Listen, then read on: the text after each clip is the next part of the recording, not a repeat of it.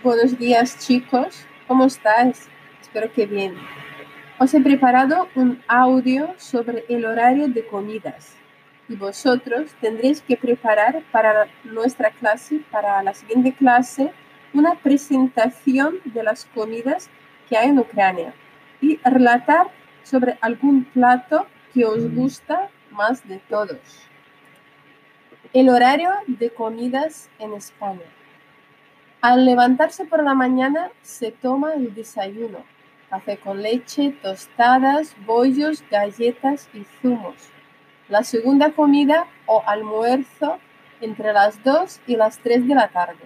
En las empresas comienzan a partir de la 1. Consiste en un primer plato. Sopa, verduras, arroz, garbanzos, alubias, lentejas.